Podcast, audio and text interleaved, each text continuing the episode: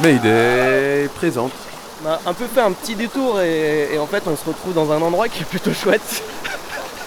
en tout cas les, les filles ont l'air de se baigner de manière euh, très facile malgré les 13 degrés de l'eau.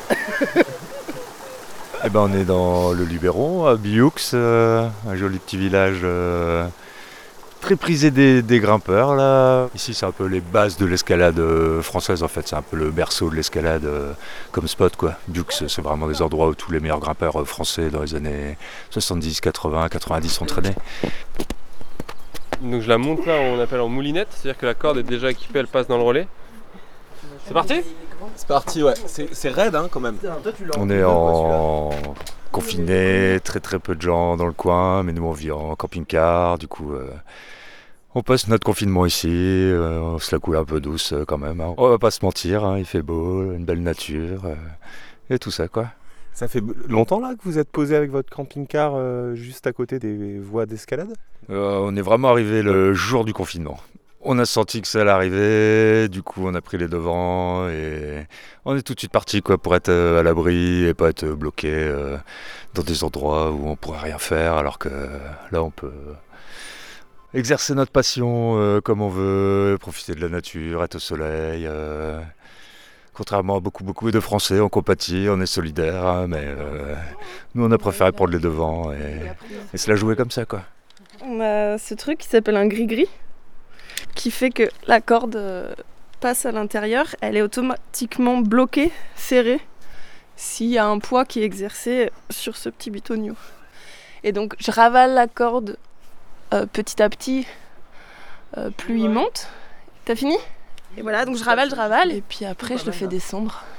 En plus elles sont bien nettes les, les prises là. Bah nous on a juste le problème de l'eau, on doit remplir les 100 litres d'eau, on pourrait euh, le prendre à la rivière, mais on est obligé d'utiliser des produits chimiques euh, après, du coup c'est pas cool. De la relâcher dans la nature, du coup on descend, il y a une station essence qui nous permet pendant le confinement de prendre de l'eau. Et en plus on, on a acheté des bidons, du coup on a 4-5 jours d'autonomie tranquille quoi euh, maintenant. Vous avez été emmerdé par les flics là un peu depuis le début ou pas du tout? Non, franchement, ici, ils viennent pas. Et après, nous, on est en camping-car, c'est considéré comme notre maison. Et puis, on a notre petite attestation, comme tout le monde. On fait les courses, et voilà, quoi. Et on rentre tranquillement, quoi. Moi je suis passé vraiment dans, dans le trou là. Ouais, on t'a vu à cet endroit-là, je crois. C'est pas un peu vert comme ça. Et est-ce qu'il y a un peu de passage, vous rencontrez un peu des gens au quotidien ici? Bah, pas beaucoup, franchement. Il y a juste euh, deux autres grimpeurs y a- qui sont repartis, là. Il y a peut-être euh, quelques personnes de la région qui viennent grimper vraiment de temps en temps en mode euh, loisir pour euh, se faire plaisir. C'est bon Je le fais calmement descendre. On croise une auberge à côté où on peut aller chercher une petite bière euh, à emporter, voilà. Du coup, on peut discuter vite fait. On est quand même confiné, mais dans un petit paradis, quoi. Bah ça va vous le confinement, euh, vous la coulez douce quand même. Vous êtes solidaire un petit peu quand même des, Ouais. des gens qui galèrent? Oui. Et euh, internet, tout ça, vous regardez pas internet, vous vous connectez pas, vous prenez un peu des nouvelles? Internet. Non, non, non, non, jamais. Non, Jamais. non. non. Ah, tu fais pas l'intérieur alors Si, si, si, si, si. Si le mercredi à 18h pour écouter Mayday sur Radio Canu. Mayday, Mayday. 102.2 Mayday, 102.2 Mayday un appareil en perdition. Mayday 102.2 Tous les mercredis à 18h sur Radio Canu International Airport. Mayday, Mayday, micro rouge. Ouais, micro rouge. Mayday, micro vert. Mayday, micro vert. 102.2. Mayday, euh, les CD sont gravés ou pas? Mayday. Mayday. Mayday. Des micros sont des portraits, des récits, des remixes, des rencontres, des cartes postales, des reportages, des voyages. C'est Mayday. Le Mayday de Wednesday Mayday, mercredi 18h sur Radio Canu. Mayday, saison 2. Je pense qu'il y a des responsables syndicaux aujourd'hui qui jouent avec le feu. Moi, je regrette euh, la décision de la CGT à Sandouville. Je ne pense pas que ce soit le bon message à envoyer que de dire, eh bien, nous, nous pensons qu'il ne faut pas reprendre le travail. C'est une décision qui est mauvaise pour Renault. Une rentrée en septembre, monsieur le ministre, aurait été plus sécurisée, plus sereine pour tous je, je, pense, je pense que non. Il y a plus de risques à, à rester chez soi que, euh, que à aller à l'école. Est-ce que cracher dans la rue, c'est dangereux pour les autres Bien sûr qu'il ne faut pas cracher dans la rue. Alors bien sûr, il y a des histoires euh, liées à des rites religieux, au ramadan par exemple, choses comme ça. Lesquels euh, endroits où c'est plus difficile, euh, monsieur Collomb, et comment le gérez-vous? Je vous rappelle que nous sommes euh, en plein ramadan et que, par exemple, euh, dans les quartiers où euh, il y a des commerces ouverts, c'est assez difficile de faire respecter euh, les distances physiques. Alors que depuis lundi s'ouvre le dit déconfinement sur fond de propos racistes, de violences policières, de surveillance généralisée et d'amateurisme à peine voilé, prenant pourtant des poses de coq, Maid est ton rendez-vous du mercredi, laisse traîner ses micros dans les rues de Lyon et fouille ses tiroirs pour en ressortir quelques sons qu'on n'avait pas réussi à vous faire écouter plus tôt. Vous avez quel âge maintenant 73. À 73 ans, toujours révolté Ah, toujours. La peste noire, elle arrive en 1347 par les galères génoises. La stratégie de l'immunité collective, c'est quoi? C'est faire en sorte que le virus continue à se propager, mais de manière plus lente et contrôlée. Tu fais attention à- même à ta machine. Quand ils font la carte, tu es obligé d'imbiber le produit, et voilà. Vous voulez pas jouer au jeu de la fenêtre que je me rende compte là? Le jeu de la fenêtre. Du coup, tu as besoin d'une fenêtre. Il te faut bien sûr un coéquipier. Les femmes de plus de 40 ans étaient chargées de la toilette mortuaire. Donc c'est elles euh, qui nettoyaient les corps et qui cousaient le linceul qui allait envelopper les cadavres. Je suis électro-hypersensible et notre inquiétude actuelle, c'est l'arrivée de la 5G qui va être justifiée par le virus. Ça donne des euh, plaques noires en fait, c'est la piqûre de puce qui se nécrose, d'où l'appellation peste noire. Black Dioc, retraité enragé, ni vieux, ni traître. Donc j'ai passé euh, moi deux mois dans le Luberon confiné. Et là c'est mon premier soir à Lyon. Euh, je viens de rentrer. Je suis assez content. Merci. Merci. Les gens m'attendent. C'est- Ouais ouais je, je suis vraiment touché là monde m'applaudisse comme ça. J'ai dû leur manquer. Merci. Tiens, il y a, il y a Pedro là-bas. En vrai, j'ai j'ai juste fait mon rôle. quoi. J'ai j'ai- j'ai aidé un petit peu à, à l'agriculture euh, française, c'est vrai, mais enfin, en tout cas, c'est touchant. Merci. C'est un petit peu le retour du héros quoi. Ouais. Bonjour. Ouais, très bien. Est-ce que vous voulez que je mette un masque? Je vais mettre un masque, non? Vous avez votre masque J'en ai un en tissu chez moi, je vais le chercher. Je reviens. À tout de suite. Mayday, reportage. Alors, vous voulez voir quelque chose Euh. Ouais, je veux bien une citronnade, ouais. Vous êtes toute seule Maintenant, oui. Que mon mari qui m'aide. Un petit peu, un petit peu. Je m'appelle Safa, c'est les délices de Liban. Toute euh, la spécialité libanaise fait maison. Dans la montée de la Grande Côte, à Lyon 1er. Euh, on a ce restaurant, ça fait six années. Et euh, c'est un restaurant qui marchait super bien, mais avec ce confinement, malheureusement, on, a, on était obligé d'être à la maison comme les autres. Et pendant 20 jours, c'était fermé le restaurant. Et après, on a commencé à voir un peu qu'est-ce qu'on peut faire pour sauver ce restaurant. On a pensé qu'il n'y a que la livraison qu'on peut le faire ici. C'est, on ne savait pas comment faire, on n'a pas d'inter- d'internet, les livraisons euh, pour installer les machines, c'était très dur. Mais grâce à mes enfants, ils m'ont aidé beaucoup pour trouver ces machines, installer. On est avec Deliveroo, Just Eat et Uber Eats. J'avais pas le choix parce que j'ai vu que ça va être long. Et avant, vous faisiez pas ça avant le confinement? Avant, jamais, jamais. J'avais même pas le temps et j'avais même pas besoin de faire ça. Mais là, malheureusement, avec euh, tout ce qui se passe, on était obligé de faire ça. Deliveroo, Uber Eats, euh, ils, ils vous prennent une partie de vos revenus? Oui, il, il prend 30%. Vraiment, j'ai tenu, c'était trop dur. Alors imaginez-vous, toute la journée, je vois que cinq personnes. J'étais obligée de rester. Notre comptable, il m'a annoncé que j'ai pas le droit aux aides parce que euh, j'ai bien travaillé l'année passée. Du coup, je faisais tout mes possible d'être là pour euh, payer le maximum des charges que je peux faire. Et j'ai resté, j'ai tenu jusqu'à aujourd'hui. Vraiment, je commence à revoir tous mes voisins, mes clients, très contents. Vraiment, ça commence à monter. Par contre, je travaille pour l'instant toute seule. J'ai 600 employés.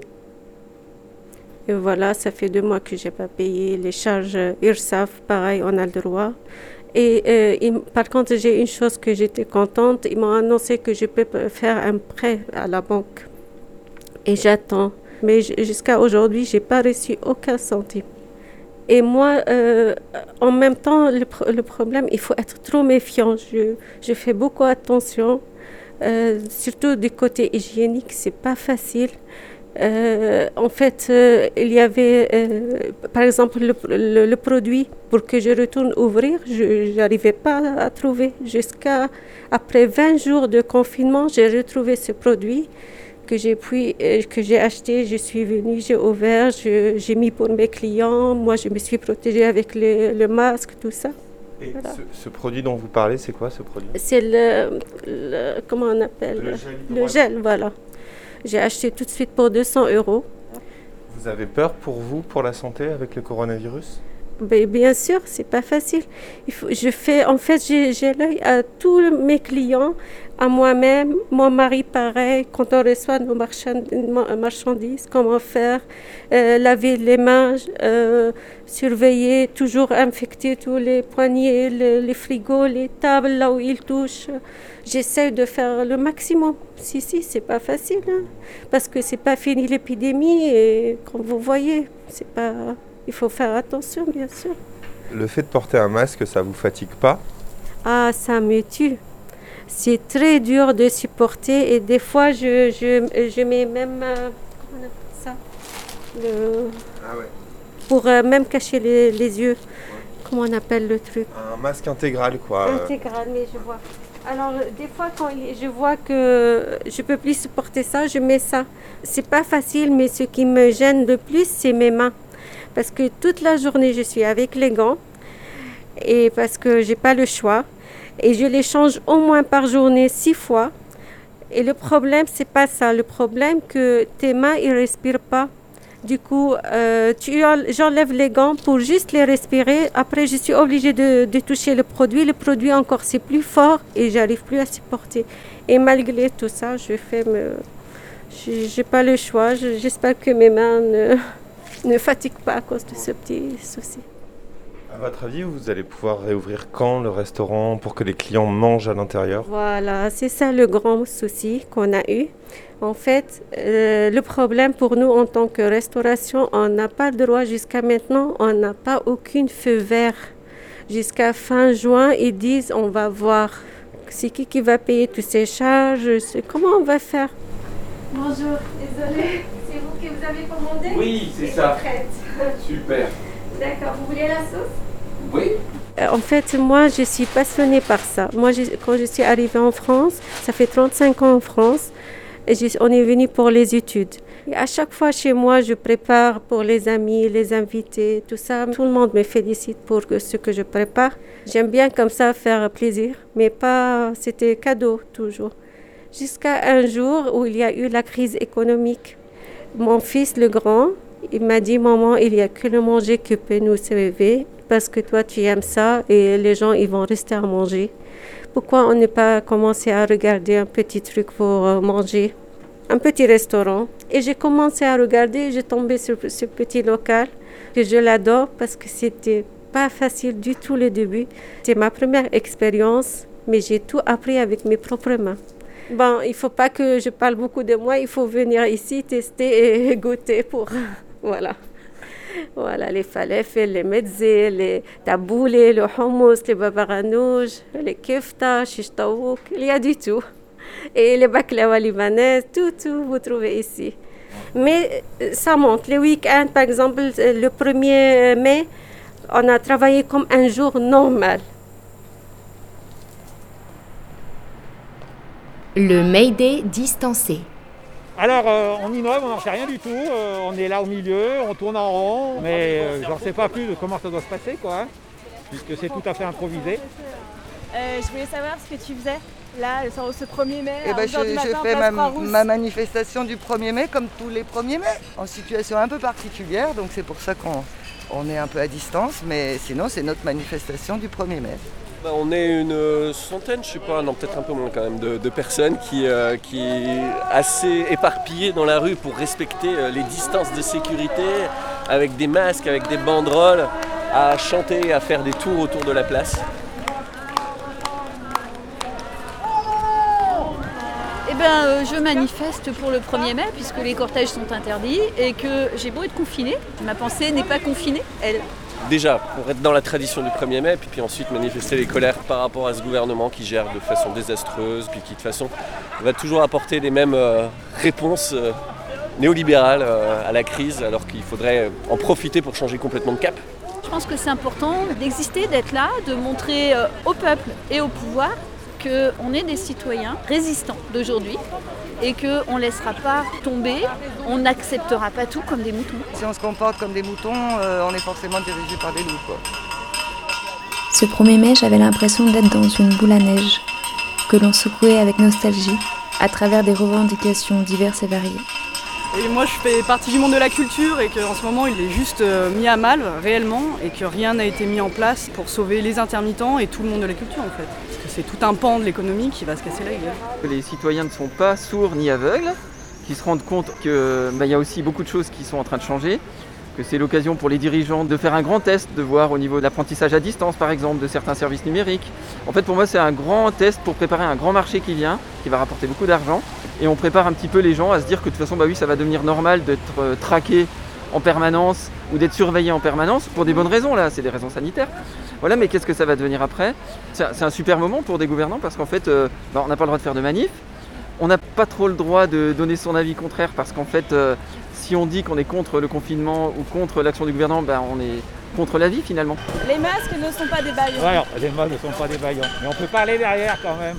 Il y a écrit quoi sur votre banderole? Black Bioc, retraité enragé, ni vieux, ni traître. L'autre chose est très importante, c'est que je suis électro-hypersensible. Et C'est une euh, sensibilité forte au champ électromagnétique qui fait que notre vie est complètement pourrie par la Wi-Fi, par tous les portables des gens. D'ailleurs ici sur cette place, dans un moment je vais être mal parce qu'il y a des antennes de partout. Et nous alertons sur les dangers du sans-fil. Et notre inquiétude actuelle, c'est l'arrivée de la 5G qui va être justifiée par le virus. Et ça, c'est intenable. On a des tas et des tas d'études qui disent le danger des ondes. Voilà. Moi j'ai écouté les 5h30 de, de débat à l'Assemblée sur la présentation du, du confinement. Ouais, quand je dors pas, j'écoute des trucs. Bon, ça m'a laissé quand même un peu perplexe sur l'action du gouvernement. Quoi. Disons que ça, ça fait pas remonter la confiance. Quoi. pas de sauveur suprême. Dieu Bah, merci, laisse, euh, Ouais, parce qu'il faut qu'on marche. hein. Sur le côté de la place, il y avait une voiture de flic. Mais on a pu sans souci pendant une heure crier slogans et chants révolutionnaires. Ça s'est passé différemment de l'autre côté du Rhône. Il y avait un autre rassemblement à la Guillotière, et lui il s'est fini par une attaque de la police. Coups, lacrymaux et verbalisation. Je pensais qu'il y aurait quand même qu'on serait un peu plus gonflé que ça. Moi, je nous trouve Bah, extrêmement gentils. Je pense que c'était bien au début d'être euh, un peu mouton. Mais au bout d'un moment, il faut se réveiller et puis je pense qu'il faut faire des choses autres qu'au balcon. Il faut commencer un petit peu à réenclencher un mouvement de résistance qui va être, euh, j'espère, très fort. Ce 1er mai, il y avait également ceux et celles qui ont manifesté depuis leurs fenêtres.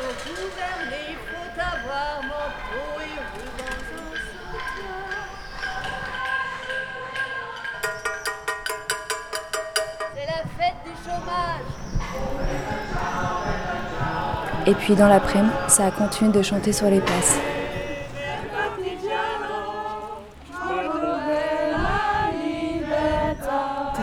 Se rassemblait pour chanter. Il y a des membres d'une chorale euh, des canulars, la chorale euh, de la guillotière, et des anciens des mauvaises pentes. Quand on est dans les manifs, on chante beaucoup de chants euh, révolutionnaires quand même.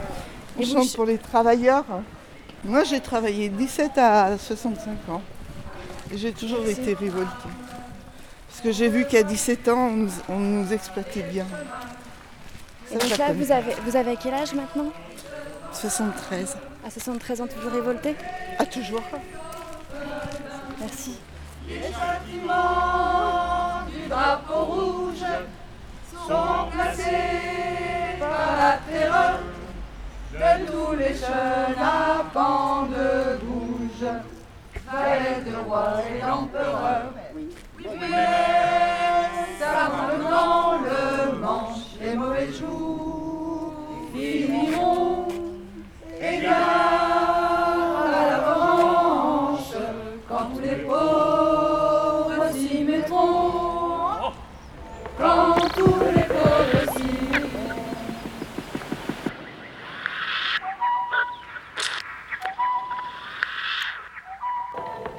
Bonjour à tout le monde. En mis des traces. Avant même d'avoir posé un pied dans l'école, les consignes sont données. Les parents et leurs enfants attendent en file indienne, espacés les uns des autres. Alors on met bien son manteau derrière, son sac pareil accroché à sa table. Et Gabriel, on va se mettre là-bas. À mes yeux, près de Lyon, deux tiers des parents n'ont pas remis leurs enfants à l'école sur les trois niveaux de maternelle et de primaire qui reprennent cette semaine. Alors qu'est-ce qu'on va pouvoir faire dans la cour de l'école? On a bien compris qu'on pouvait pas jouer au foot. Donc à votre avis, qu'est-ce qui va changer d'autre? Alors ils ont dit on peut pas se toucher.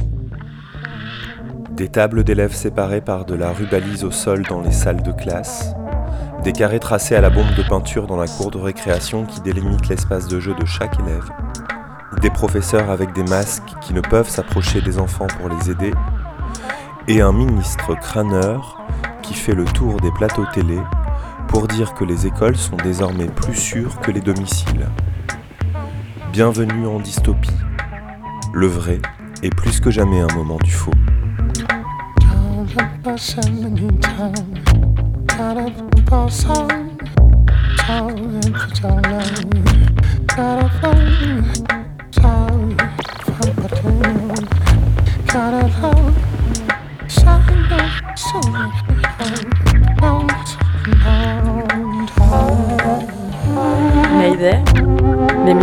Passe le mur du son.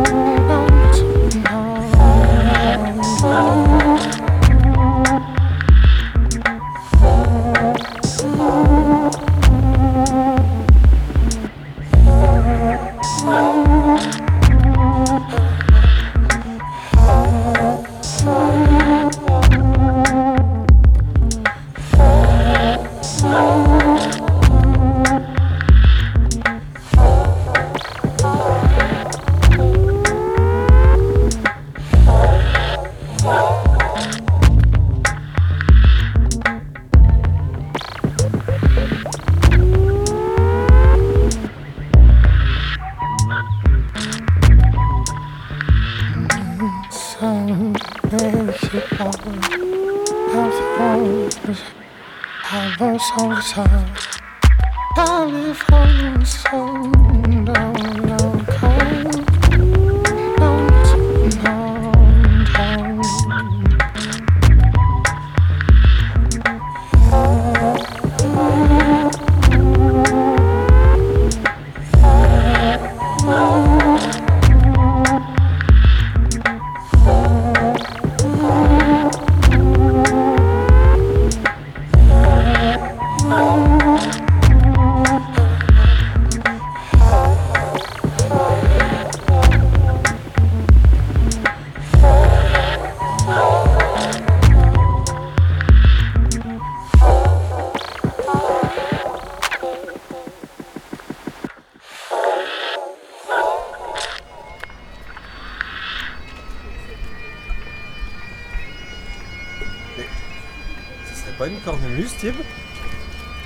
je sais pas, c'est bizarre. C'est vraiment étrange. On a un peu l'impression d'être en Bretagne. Alors qu'on est à Lyon. Je marche, euh, je m'entraîne, euh, je donne de la joie aux gens, je divertis les gens, je, voilà, je leur fais connaître un instrument qu'ils ne connaissent pas forcément. Cet instrument est originaire d'Écosse et autrefois, donc en 1745, après la bataille de Culloden, donc la dernière, euh, on va dire, euh, révolte jacobite, la cornemuse écossaise était interdite d'en jouer, c'était compris comme une arme de guerre. Parce que chaque famille, chaque clan avait son sonneur de père en fils, et euh, en fait, euh, chacun avait un peu son, sa mélodie qui représentait son clan, et ça réunissait les clans, et avant les batailles, ils jouaient ou ils chantaient tous avec une cornemuse, et du coup, ça, ça faisait un ralliement, entre guillemets. Donc interdiction d'en jouer. Et la peine, c'était ceux qui en jouaient étaient condamnés à mort. Et là, toi, tu fais. C'est un cri de ralliement que tu fais là dans les rues de Lyon? Alors c'est toujours un honneur de jouer euh, de cet instrument en honneur bah, pour ces, ces gens-là. Et c'est aussi, euh, enfin ma famille aussi euh, est de sonneur de père en fils, mes oncles sonnent. Et du coup c'est toujours un- une joie et un plaisir de faire partager, de jouer cet instrument. C'est de la transmission. C'est ça, tout à fait. C'est fou cet instrument. Moi j'adore la cornemuse, mais 5 minutes. Ah, Moi, je trouve ça insupportable. Moi, j'aime bien le, tu sais, le, t'as la, t'as la note là, le- sa mélodie et l'espèce de ronflement derrière. Ouais, un peu Biélarou. Exactement. Ouais. Et ben tu vois, comme la Biélarou, la cornemuse, moi je- ce que je trouve dingue dedans, c'est la, la puissance du son sans aucune électrification. Je me fais applaudir, euh, on me dit c'est super chouette, c'est vraiment un instrument typique. Effectivement, il y a quelques euh, réticents, ce que je peux comprendre. hein, c'est pas un, un son qui est très. euh, pas mélodieux, je vais pas dire ça, mais qui est très reposant. Ça peut agresser certaines personnes. Et donc, euh, il y en a, oui, où il y a eu des réticences. C'est-à-dire, euh, tu nous saoules avec ton son. Et t'as fait ça tous les jours là depuis Non, pas tous les jours. Au début, je jouais sur mon balcon. Et en fait, je pense qu'à la fin, les voisins devaient peut-être en avoir un peu marre. Et je me suis dit, tiens, je vais aller dans la rue. Ça va me changer, moi, ça va me sortir.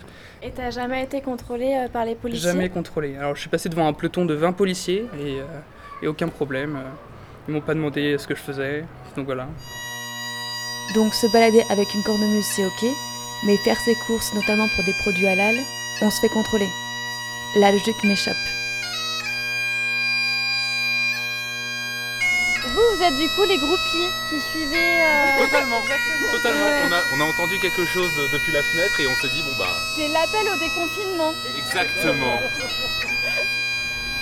Ça se déconfine sévère. Ouais, les gens, c'est. En train de manger des falafels dans un parc. T'as l'impression qu'aussi c'est toujours le même morceau, mais c'est une impression sûrement. Moi, ça me fait ça aussi avec le reggae. Toujours l'impression que c'est le même morceau. C'est une histoire d'écoute, de finesse d'oreille. On l'attendait toutes. Ah non, pas moi. Le SPM confiné est arrivé. SPM confiné. Un cocktail explosif. Grâce aux agents actifs de confinement qui t'enferment dans une situation remplie de doutes, de stress et d'isolement affectif, à toi un SPM décuplé. SPM tripaction. Plus d'irritabilité, plus d'angoisse et encore moins de confiance en soi. Sans oublier ce qui font les lettres d'or du SPM, syndrome pré-menstruel, de la fatigue et des douleurs au bide et au sein. Alors moi je l'ai testé hier, fulgurant, j'ai rien vu venir. D'ailleurs je l'identifie toujours trop tard. Trop tard pour faire la part des choses. Ah je me suis retrouvée dans un tunnel euh, bien noir. Aucune pensée pour rattraper l'autre. Incapable de faire quoi que ce soit. J'ai pleuré pour à peu près tout et n'importe quoi. Puis j'ai continué à creuser. Et à picoler, parce que autant rajouter du génie à ce cocktail. Ah et ouais, j'ai appelé en larmes mon ex à 2h du matin. Le lendemain, au réveil, ah mais on est le 11. Je vais bientôt avoir mes règles. Je viens d'ovuler. Donc, en plus de devoir sortir du tunnel, je me tape une gueule de bois et une bonne dose de ridicule. Merci le SPM confiné. SPM confiné, un cocktail explosif. SPM tripaction. Disponible pour toutes au moins une fois par mois. L'odeur des cadavres flottait dans l'air comme un poison. Un fléau, plus cruel et plus impitoyable que la guerre, s'était abattu sur nous. La peste semait la mort dans tout le royaume.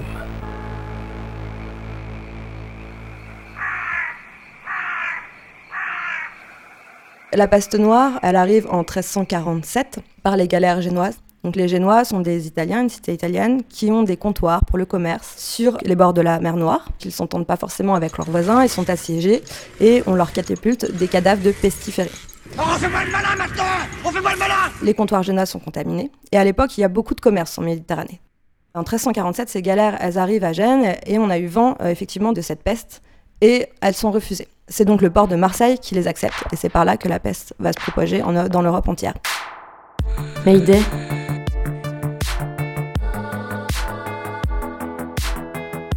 Rencontre.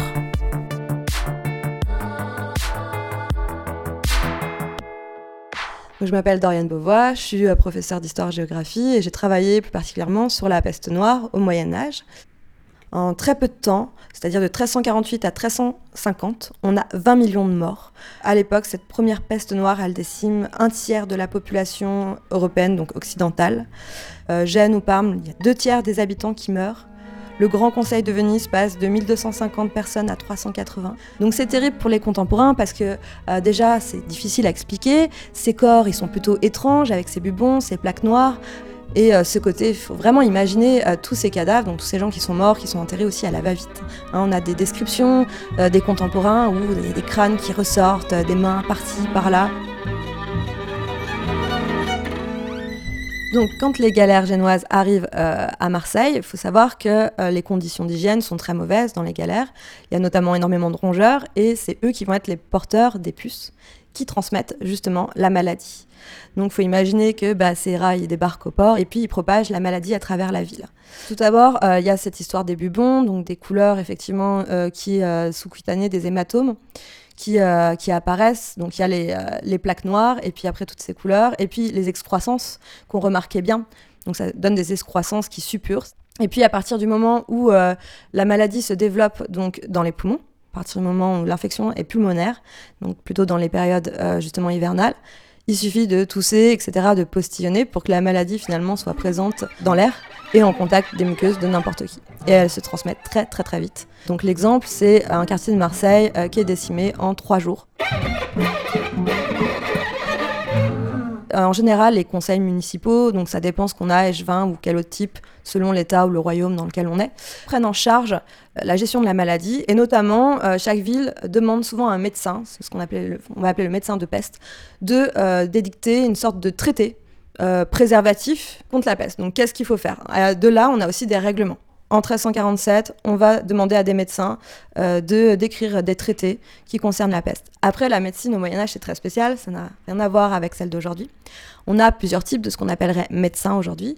On a ce qu'on appelle la médecine, donc qui est plutôt scolastique, universitaire, c'est à peu près 4 ans d'études, un petit peu de pratique, mais très peu. Après, on a un autre type euh, de médecins, c'est ce qu'on va appeler les chirurgiens barbiers. Donc eux, ce sont vraiment euh, des médecins qui s'occupaient des populations plutôt défavorisées. Et ce sont eux qui pratiquent. Donc la ville engageait aussi euh, des chirurgiens barbiers et c'est eux qui allaient voir les malades qui étaient atteints de la peste bubonique.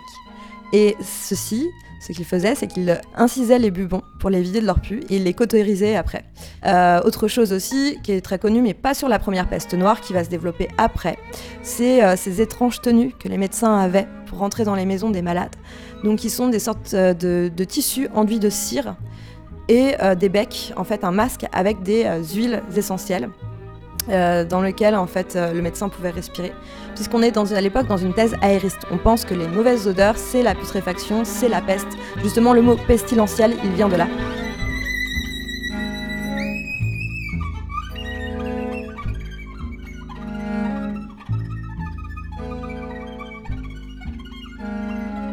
La peste, c'est une maladie qui se présente sous deux formes. Il y a la première qui est la peste la plus commune, hein, la peste bubonique, donc qui vient du nom euh, des bubons.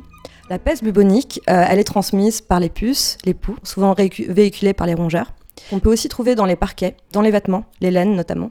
Et les puces piquent euh, les êtres humains et transmettent le bacille de la peste, Ça donne des plaques noires, en fait. C'est la piqûre de puce qui se nécrose, d'où l'appellation peste noire. La suite, ce sont des bubons qui onflent du point de vue des ganglions lymphathiques. L'autre forme, c'est la peste pulmonaire, qui est une peste qui s'attrape par les muqueuses. Donc euh, l'infection se développe dans les poumons, et c'est-à-dire que vous pouvez tousser, cracher, etc. et vous êtes contaminé. Donc voilà à peu près les deux formes qu'on trouve, sachant que la peste bubonique est euh, celle qui est la plus courante.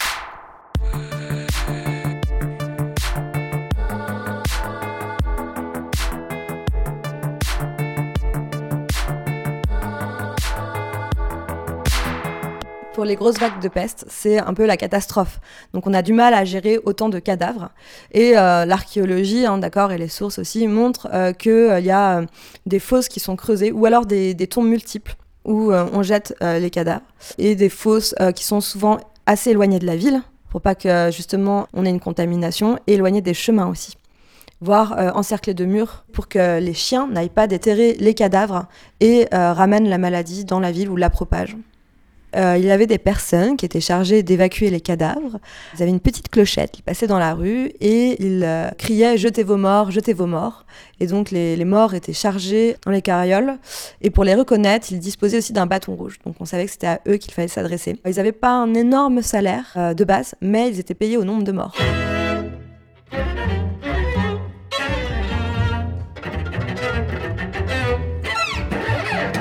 Après euh, la première vague de peste, une fois qu'on voit qu'il y a autant de morts, euh, les maisons vont être marquées, donc celles des pestiférés, avec une croix rouge. Euh, il faudra que le pestiféré ou la personne qui est dans cette maison sorte avec une baguette blanche pour montrer qu'elle est d'une maison contaminée. Et donc on a cette espèce de cloisonnement en fait des personnes. Donc soit ils étaient confinés à l'intérieur des maisons qui étaient marquées, confinement donc la quarantaine, 40 jours, ou alors ils étaient envoyés euh, dans des hôpitaux qui avaient en ville et très vite on s'est aperçu que c'était pas une bonne idée donc on a créé des maisons de peste un petit peu comme les léproseries à l'écart de la ville où euh, tous ces pestiférés étaient envoyés.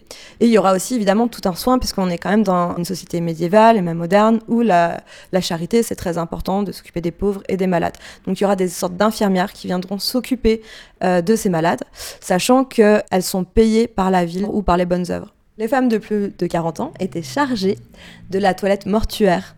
Donc c'est elles euh, qui nettoyaient les corps et qui cousaient le linceul qui allait envelopper les cadavres. Donc elles étaient forcément plus facilement en contact avec la maladie. Donc on peut supposer que euh, le fait qu'il y ait plus de femmes touchées vienne aussi de euh, ce contexte social de cette pratique.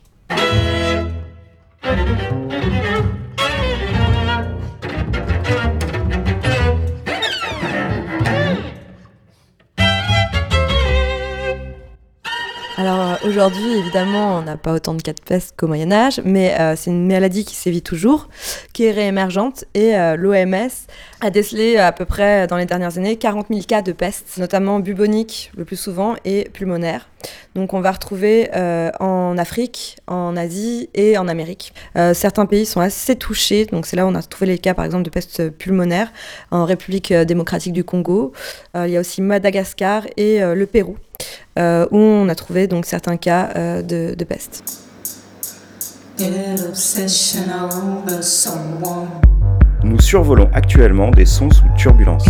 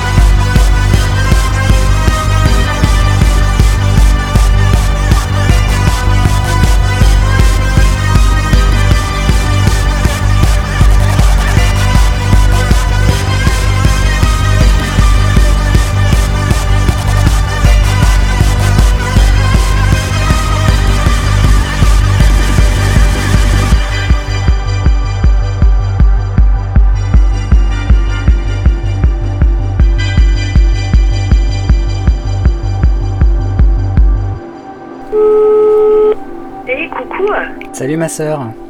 Ça va? Ça va et toi?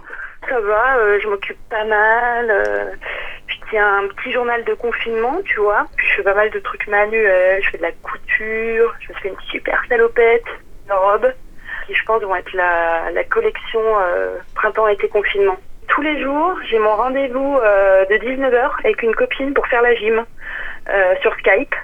Vu qu'elle elle est vraiment sportive, elle, euh, elle me fait des, des petites séances de gym. euh, c'est mon coach de gym et je la remercie. Mes, mes cuisses la remercient d'ailleurs aussi. Du coup, c'est cool en fait. Je fais, je m'occupe. Et sinon, euh, ouais, non, bah rien de spécial. Je peux pas te dire, ouais, il se passe des trucs de fou. euh. Ah si, je sais, j'ai inventé un jeu. Ah ouais Ça, c'est, ça, c'est assez cool, ouais. Alors, euh, ça s'appelle le jeu de la fenêtre. Le jeu de la fenêtre. Le jeu de la fenêtre. Du coup, t'as besoin d'une fenêtre. Il te faut bien sûr un coéquipier. Ah Il oui. faut quelqu'un pour jouer avec toi. Vous voulez pas jouer au jeu de la fenêtre que je me rende compte là? Ah, bah si, ouais, peut-être on peut faire ça, ce Il- sera plus simple. Il est là ton coloc? Alors attends, écoute, mon coloc est là. Du coup, je vais. On va voir ça, on va te faire une, une petite démonstration. Pierre, on joue au jeu de la fenêtre? Ah, bon. Voilà, bon, par contre, c'est quelquefois le jeu est mal compris. Il a dit quoi? J'ai pas compris. Là, il a dit encore. Mais je vais essayer de le motiver. Allez, Pierre. Il a hoché de la tête, je pense qu'il est hyper partant. Alors, attends, j'explique en même temps à mon frère les, les règles. Donc, bien sûr, je suis euh, au niveau de la fenêtre de mon appartement. Et, en fait, Pierre, il va devoir estimer le nombre de gens que, je, que mon regard va croiser quand je vais sortir ma tête de la fenêtre. Le soir, il y a quand même beaucoup moins de gens. S'il fait beau, il y a peut-être plus de gens. Tu vois, tu as plein de, de variations comme ça, mais à force d'y jouer, tu as toutes les variations dans ta tête, qui fait que souvent, quand tu paries, tu peux être fort. Alors, Pierre, il est 17h. Il fait pas hyper beau quand même, ça. C'est un peu couvert, hein. 15. Donc, il dit 15. Donc là, je regarde et je compte toutes les personnes que je vois qui se déplacent. En sachant, par contre, que dans ce jeu, les gens qui sont dans des véhicules ne comptent pas, parce qu'on ne les voit pas. Donc du coup, il a dit 15, donc là, eh ben j'en ai deux, j'en ai trois, j'en ai 4, 5, 6, 7, 8, ah il y a du monde. Hein.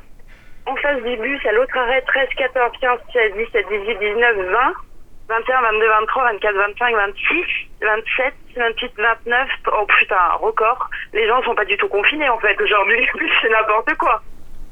Alors j'avoue qu'à deux semaines du déconfinement, jouer à ce jeu est de plus en plus compliqué. Vu qu'au début qu'on y jouait, il y avait que six personnes, mais maintenant, euh...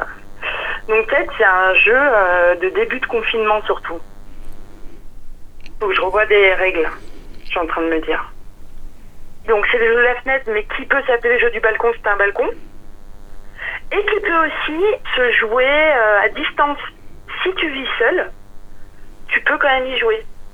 Tu appelles quelqu'un, ou même par SMS, ça fonctionne, je l'ai déjà fait. C'est un jeu qui exclut personne quoi. Peut-être les gens qui vivent dans un milieu très rural. C'est vrai que maintenant que tu me le dis, l'autre fois j'ai voulu y jouer avec euh, ma pote Charlotte. Charlotte vit dans une impasse. Elle n'a pas pu jouer parce que personne. Ou alors elle aurait dit zéro, mais elle aurait gagné direct et c'est moins drôle, il y a moins d'adrénaline. Tu peux y jouer comme ça constamment euh, au cours de la journée. Je pense que tu peux bien te faire peut-être euh, 500 parties. Ah ouais Ouais. Ouais, ouais. Bien sûr, c'est euh, libre de droit. hein. Bah oui, bien sûr. Ça m'a fait hyper plaisir de partager ça avec toi. Mais en tout cas, c'est un jeu qui marche bien et c'est sympa, ça prend pas beaucoup de temps. Comme ça, dans ta journée de confinement, quand tu sais pas trop quoi faire, un petit jeu de la fenêtre. Vous en avez marre des jeux vidéo? Vous saturez des jeux de cartes et des jeux de plateau? Vous cherchez un jeu simple pour vous occuper pendant le confinement? Ne cherchez plus. La solution? Jouer au jeu de la fenêtre. Eh, ça te dit de jouer au jeu de la fenêtre? Ah ouais Le jeu de la fenêtre, Bah vas-y, commence. Ok, alors 6. un jeu malin 1, 2, pour toute la 3 famille derrière la voiture, et 4, toutes les heures de la 5, journée. 6, bien joué Le jeu de la fenêtre Un jeu ouvert sur le monde. Ah là, J'adore ce jeu. Marche aussi avec un balcon. Un jeu recommandé en période de pandémie. Depuis le début du confinement, je suis en contact avec une pote qui est aux Pays-Bas. C'est à 40 minutes d'Amsterdam à peu près. Ah, Petite ville euh, fortifiée, très mignonne. Donc je découvre les remparts, les canaux, l'architecture. C'est quoi ce gros bâtiment qui est en face? C'est euh, le musée d'art contemporain. En fait, c'est tout un nouveau quartier là qu'ils ont refait euh, en dehors de la vieille ville. Je fais du tourisme virtuel, quoi. Bah là, euh, je suis à côté d'un canal et il y a plein de gens qui sont assis et qui boivent un verre. Alors, ils sont tous à 2 mètres les uns des autres, mais en fait, ils s'accommodent des, des règles et ils continuent de profiter du printemps qui arrive. Et... Ça fait voyager, hein À mon avis, le moral des Hollandais n'est pas trop mauvais, étant donné qu'ils ont encore un peu de liberté. Ouais, parce qu'aux Pays-Bas, la population n'est pas confinée, mais invitée par le gouvernement à rester chez elle. Par eux-mêmes, ils se régulent en fait. Et ils changent même de trottoir quand j'arrive sur un trottoir. Pas de justificatif de sortie, on peut aller où on veut, voir ses potes. Bon, pas plus de trois, ou sinon tu risques une amende jusqu'à 400 euros. Et par contre, les lieux de rassemblement restent fermés. C'est ce qui a été appelé le confinement intelligent, lockdown. mettant en valeur la responsabilisation de chacun chacune dans la lutte contre la pandémie et surtout une certaine autodiscipline. 20 avril, le courrier international. Aux Pays-Bas, les pirates des parcs sont légion. Alors le week-end dernier, malgré les innombrables appels à rester chez soi, certains parcs et bois étaient pleins à craquer. Pirates? Des groupes sont même venus faire des barbecues. Ouais, bah quand le soleil se pointe, on a toutes et tous les mêmes envies. Autre raison qui a conduit le gouvernement hollandais à choisir un confinement intelligent, c'est le fait de vouloir une immunité collective. La stratégie de l'immunité collective, c'est quoi? C'est faire en sorte que le virus continue à se propager, mais de manière plus lente et contrôlée, en utilisant des mesures plus souples, établies sur le fait que les personnes guéries développent leur immunité. Pour qu'elle soit efficiente, il faudrait qu'entre 50 et 60 de la population ait été atteinte par le virus. C'est loin d'être le cas. Et puis même si le système de santé néerlandais est reconnu comme performant, promouvoir l'immunité collective, c'est aussi imposer des risques supplémentaires aux personnes les plus fragiles et pour le personnel soignant. Comme l'ensemble du personnel médical aux Pays-Bas, le docteur Evert de Jonge est débordé, épuisé. Il dirige le service des soins intensifs de l'hôpital universitaire de Leiden. La situation aux Pays-Bas face au coronavirus est de plus en plus grave. Nous avons vraiment beaucoup de patients et en 35 ans de carrière, je n'avais jamais encore vu ça. Il y a quelques jours, à la radio néerlandaise, le professeur de Jonge a lancé un appel aux personnes âgées du pays et leurs proches. Il leur demande de réfléchir à deux fois avant une hospitalisation. Ça, c'était le 3 avril. Mais et c'est vrai qu'au début, quand ils ont parlé d'immunité collective, ça a fait beaucoup de bruit et je crois qu'ils sont revenus sur leurs propos. Sans faire de comparatif, on peut quand même jeter un coup d'œil sur ce qui se passe en Suède, pays qui prenait également l'immunité collective. À Stockholm, épicentre de l'épidémie, près de la moitié des maisons de retraite sont contaminées. Les citoyens d'origine étrangère sont eux aussi durement touchés. Souvent défavorisés et vivant dans une plus grande promiscuité, ils représentent 40% des cas enregistrés dans la capitale suédoise. À l'heure actuelle, les Pays-Bas font partie des principaux pays les plus touchés par la pandémie. Bah, au début du confinement, il y avait quasiment toutes les boutiques étaient fermées et puis rapidement, euh, en fait, ils ont mis en place euh, et organisé des sens de circulation dans les boutiques pour faire en sorte que les gens n'aient pas de contact euh, et qu'ils puissent quand même continuer d'aller faire leurs courses, même si c'est pas des courses de première nécessité. Les Pays-Bas, c'est une puissance économique importante. Ses revenus sont supérieurs à la moyenne européenne et il fait partie des dix premiers pays exportateurs mondiaux, fournissant essentiellement du pétrole raffiné, des produits médicaux, chimiques et surtout agroalimentaires. Euh, oui, l'économie des Pays-Bas, elle est très liée à l'agriculture. Il y a des régions dans lesquelles ils ont des énormes serres et ils produisent euh, énormément et même ils ne fournissent pas que les Pays-Bas. Et ça, c'est une activité qu'ils maintiennent euh, parce que ils- bah, déjà, il faut qu'ils nourrissent euh, leur population. Il n'y a pas du tout de pénurie dans les magasins et ils continuent de, de produire. Des plantes en parfait état, mais qui vont partir à la poubelle. 85% van de totale productie. 85% de la production totale va à l'export, vers le monde entier, et en particulier l'Europe. Parce que là, les champs de tulipes sont pleins. Mais ça, ça va être une énorme perte pour le pays, c'est sûr. Son économie s'appuie également sur l'exportation de services, développement, recherche, conseil, services d'assurance et bien sûr services financiers. Les Pays-Bas sont un paradis fiscal pour les multinationales qui utilisent ces entités juridiques pour localiser leurs profits là où ils ne seront pas taxés. Francis Weisier, d'Oxfam Pays-Bas. Et ces activités de service peuvent en grande partie être effectuées en télétravail. Quand le gouvernement a mis en place les mesures, ils ont conseillé à tout le monde de faire du télétravail. Et bah, moi, pour aller travailler, je, je prenais le train. Et effectivement, dès la première semaine, il y avait de moins en moins de gens dans le train, alors que d'habitude, c'était bombé. Et en fait, au départ, ils avaient dit que les écoles devaient rester ouvertes pour permettre aux parents, aux familles, de pouvoir continuer leurs activités en télétravail. Et après, euh, comme euh, en fait, on s'est rendu compte que les enfants, ils pouvaient aussi être porteurs de la maladie et infecter, euh, infecter les uns les autres, bah, ils ont pris les mêmes mesures qu'en France. 21 avril, communiqué de presse de Mark Rutte, Premier ministre néerlandais. Alors, euh, il a dit que le confinement intelligent est une méthode adaptée pour faire face à la pandémie. Et aussi, il a annoncé la réouverture des écoles primaires à partir du 11 mai. Mon cher Mark Rutte, j'ai votre dossier sous les yeux, ça n'est pas brillant. Pas parce que vous êtes Premier ministre libéral radin des Pays-Bas depuis 10 ans, fan de Thatcher et Reagan, ni parce que vous ressemblez à un DRH de multinationales que vous avez été pendant 10 ans chez Unilever, champion de la malbouffe et des déodorants. Non, ce qui est alarmant, c'est ce côté morveux, pas prêteur que vous jouez en ce moment en pleine crise européenne du virus. Oui, Marc Rutte et son ministre des Finances, Wopke Hoekstra, sont apparus ces dernières semaines comme les monsieur non. Non aux Eurobonds ou Corona Bonds, ces emprunts qui seraient émis en commun sur les marchés financiers. Cela créerait, selon le grand argentier des Pays-Bas, plus de problèmes que de solutions et ce serait injuste envers les contribuables néerlandais. 24 avril, Le Monde. La France et les Pays-Bas promettent 10 milliards d'euros pour sauver Air France KLM. Oxtra, le ministre des Finances, a même dû reconnaître un manque d'empathie après le tollé déclenché par sa suggestion euh, d'ouvrir une enquête européenne pour comprendre pourquoi certains pays ne disposaient d'aucune marge de, manœuvre budgétaire. Mais à mon avis, il y a aussi euh, les médias jouent un rôle aussi là-dedans. Euh. et moi, j'ai jamais senti l'angoisse comme euh, dès que j'allume la radio en France ou que je regarde un journal. Par rapport à la France, les Pays-Bas, ils sont très factuels. Le message est véhiculé euh, sans état d'âme. Ok. Bah, je crois que j'en ai assez vu pour aujourd'hui. Je vais arrêter la visite ici. Et Lyon, Paris, Genève, Bruxelles, c'est la saison 2 de Mayday. Mayday présent Il était une fois en 19. En 19 19. Les esclaves nous sont indispensables le passé, mais avec la 4G. Ça sert à rien l'histoire, de toute façon ils sont tous morts. Essayons plutôt de faire travailler nos ménages et tâchons de résoudre cette énigme. Donc vous allez nous dire ce qui se passe, hein? On est où là? Et on est quand? On est en 19. Que veux-tu qu'on fasse? Affronter des hommes à cheval et en armure, rien qu'avec des cailloux et, et nos mains nues?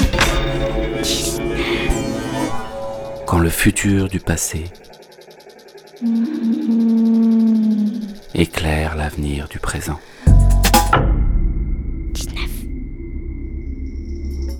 Moins 2019. C'est au cours du néolithique que les hommes commencent à pratiquer l'agriculture. Ça commence d'abord dans les plaines fertiles du Proche-Orient, pour se diffuser lentement, mais alors très lentement, vers l'Europe de l'Ouest. Là, tu vois, tu mets la graine là. Voilà, comme ça. Là, tu recouvres, tu tasses, tu tasses, tu tasses. Eh, aigle, il faut, tu regardes, hein Oui, oui, oui, je regarde, je regarde. Bon.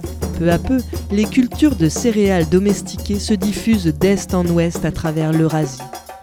Les premiers villages sédentaires se développent, bâtis au bord des fleuves. Ah, tu vas voir là bientôt, il y aura un champ, perte de vue.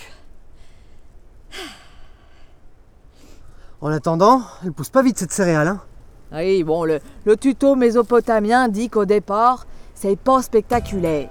Plongez maintenant l'arrosoir fourni avec le coffret AgriLife dans la rivière.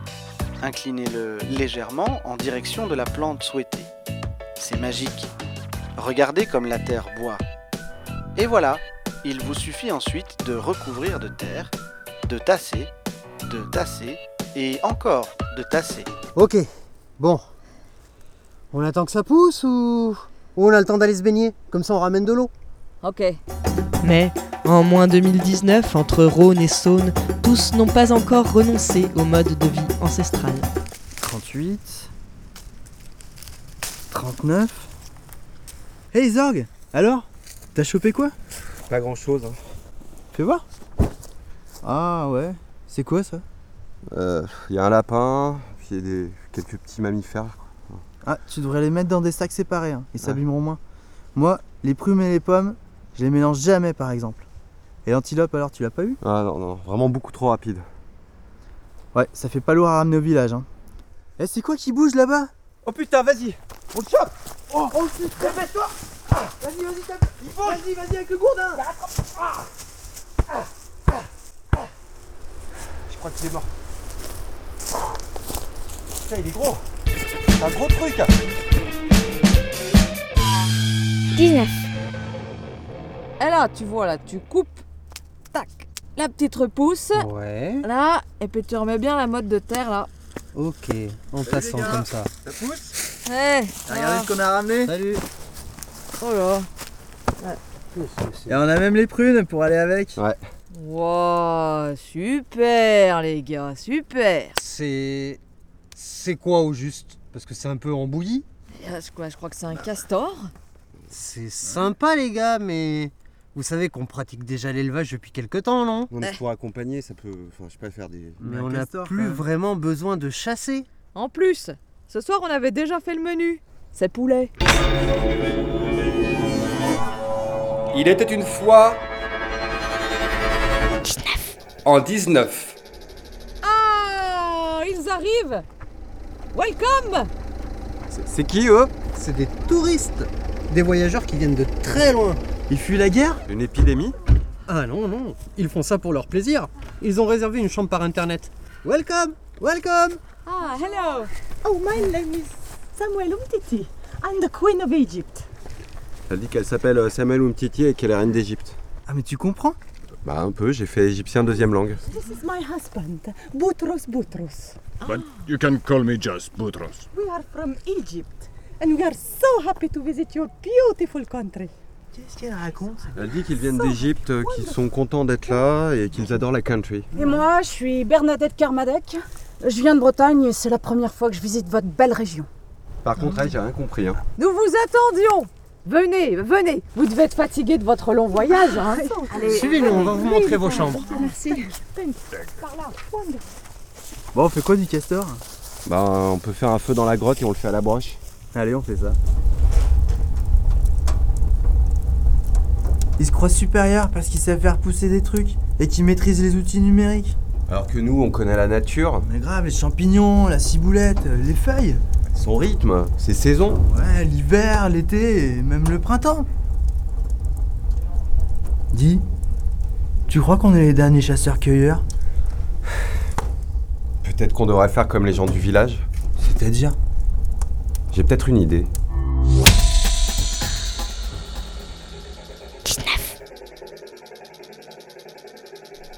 Salut Roundup Bien dormi? Ouais. Ils sont où nos touristes là? Ils ont pas pris leur petit déj ce matin Non, ils sont partis, avec Clog et Zorg, pour un circuit chasse, pêche, nature et tradition. Ah ouais Moderne. 19. This country is amazing, Boutros. Yes. And the people are so nice. Et maintenant, le clou de cette excursion. Une grotte sacrée. Tadam Come with me, don't be afraid. Don't be afraid. Incredible. Look, in this grot, our ancestors have paid a lot of animals, as you can see. Really impressive. Oh oui, dites donc, des rhinocéros. Yes, yes, rhinoceros. Oh là là, et regardez, là, il y a des bisons. Bison, bison, lot of bison. And that? It's an Harrison. Harrison? No, Harrison. Like a little mammoth with a lot of piquant. You know that in my country, we have some very big funeral monuments. The pyramids? You must come to visit. Oui, oui, on va aller au WC avant de rentrer au village. Ah, l'Égypte, on y est allé l'an dernier avec mon mari, c'était féerique. Et la vie coûte si peu cher. Et les gens sont si gentils. Et c'est ainsi que le tourisme améliora le quotidien des derniers chasseurs-cueilleurs. En quelques années, Klug et Zorg enchaînèrent les safaris et se spécialisèrent dans la chasse sportive. Des fouilles effectuées près de Neuville-sur-Saône ont mis à jour leurs tombeaux dans lesquels étaient déposés de petits monolithes souvenirs et autres papyrus de voyage. Les grottes sacrées disparurent peu à peu de l'Occident, rendues aux chauves-souris et aux spéléologues. Ouais, pas mal. Attention, attention là par contre. T'attaques la corne, tu trembles pas, hein. T'inquiète, ça fera authentique. Ouais, pas mal.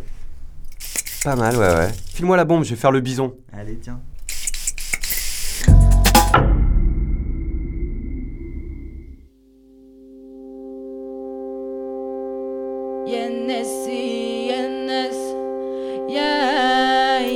Tu viens d'écouter Mayday sur Radio Canu. Ce soir, on t'a parlé déconfinement, contamination et peste noire. Dans ta bicoque, tu auras entendu résonner Razoara, Théodora, et là maintenant, c'est un groupe venu de Nancy, la plus badass des villes françaises, Taxi Kebab. Et tu sais ce qui m'a le plus manqué? Non, je sais pas. Ben, ce qui m'a le plus manqué, c'est manger un gros kebab. Bonjour. Bonjour. Vous allez bien? Ouais. Déjà, je suis super content de pouvoir manger un kebab. Et euh, je vais prendre un menu kebab avec du chou rouge aussi, s'il vous plaît. Salade tomate oignon, chou rouge. Ah, tu vois, les gens, ils peuvent pas rentrer. Eh bah non, ouais, ouais, il respecte les gestes barrières. Waouh Mais sans contact à travers la vitre là C'est fou le futur quand même. Incroyable. Parce qu'il y a une vitre de protection pour pas qu'on postillonne sur les cuisiniers. Merci.